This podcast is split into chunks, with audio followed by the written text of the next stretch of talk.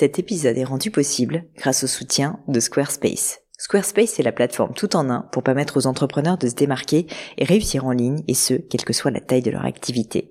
Pourquoi est-ce que j'ai choisi Squarespace comme sponsor du podcast? D'abord parce que je sais qu'ici vous êtes très nombreux à entreprendre, avoir un podcast ou un projet qui nécessite d'être valorisé sur un site web. Et que Squarespace propose des outils vraiment simples d'utilisation pour avoir un site beau, propre et efficace en un minimum de temps. Quelques exemples de fonctionnalités, des templates de sites web personnalisables et adaptatifs pour créer des sites beaux et design en un temps record. L'outil email, le nerf de la guerre pour développer votre activité et communiquer avec vos clients. Ou encore leur outil SEO intégré pour émerger sur Google sans être un produit métier. Alors si vous voulez donner à votre business toutes les chances de se développer, je ne peux que vous recommander d'aller sur le site squarespace.com. En plus, Squarespace vous offre moins 10% sur votre première commande de site web ou de domaine avec le code Pauline. N'hésitez pas et rendez-vous sur squarespace.com, code Pauline.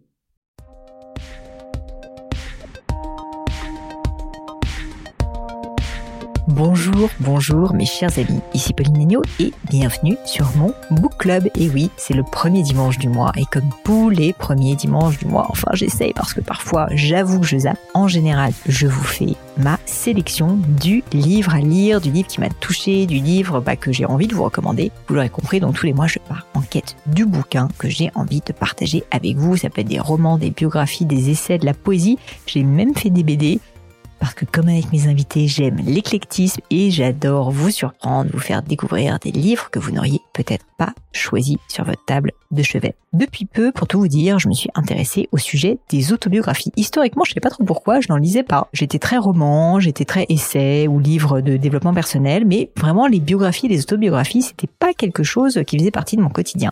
Or, depuis peu, je me suis intéressée et je me suis rendu compte que j'avais mais perdu finalement mon temps parce que vraiment c'est un nouvel univers qui s'ouvre à moi. Découvrir la vie de quelqu'un par ses propres mots, je trouve que c'est épatant.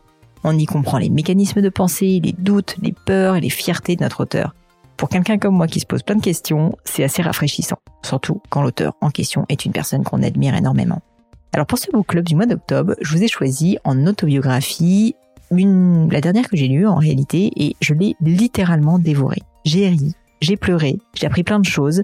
Ce livre est un must pour tout entrepreneur qui lance une marque, mais aussi simplement pour toute personne qui veut passer un bon moment et connaître l'histoire incroyable qui se cache derrière Nike. Parce que vous l'aurez compris, je vous propose dans ce book club l'art de la victoire, ou Shoe Dog en anglais, qui est donc l'autobiographie de Phil Knight, le fondateur de Nike. Ce livre est disponible à peu près sur toute plateforme. Il est disponible évidemment dans les librairies, à la FNAC, sur Amazon. Je vous incite, si vous pouvez le faire, à le lire en anglais parce que franchement, je sais pas si c'est Phil Knight qui l'a écrit de A à Z, mais c'est tellement drôle, c'est tellement bien écrit. Je ne sais pas si la traduction française sera aussi bonne. Après, si vous ne pouvez pas le faire, l'avantage c'est qu'il est disponible, donc n'hésitez pas quand même.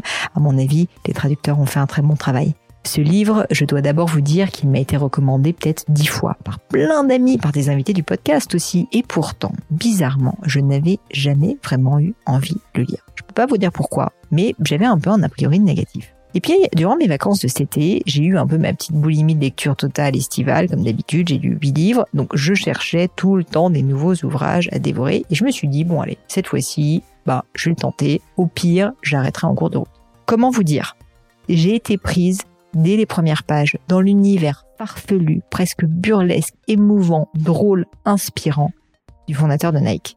Imaginez-moi sur mon transat en Grèce en train de pouffer de rire à toutes les minutes quasiment, et mon mari qui me jette un regard en biais et qui me dit mais euh, t'es pas en train de lire une biographie là? Si. Et pourtant, qu'est-ce que j'ai ri. J'ai aussi appris plein de choses. J'ai appris notamment que Nike est en réalité une jeune boîte, que ça a été créé dans les années 70 et que son fondateur, donc Phil Knight, l'auteur du livre, on a fait en quelques années quand même peine tout simplement un empire, l'une des marques les plus reconnues au monde.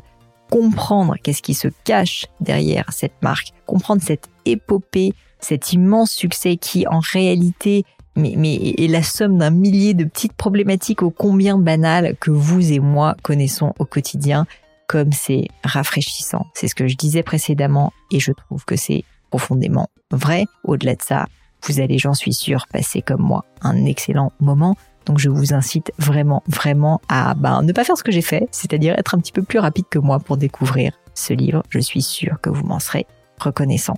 Mais je ne vous en dis pas plus et laisse place au livre du mois d'octobre.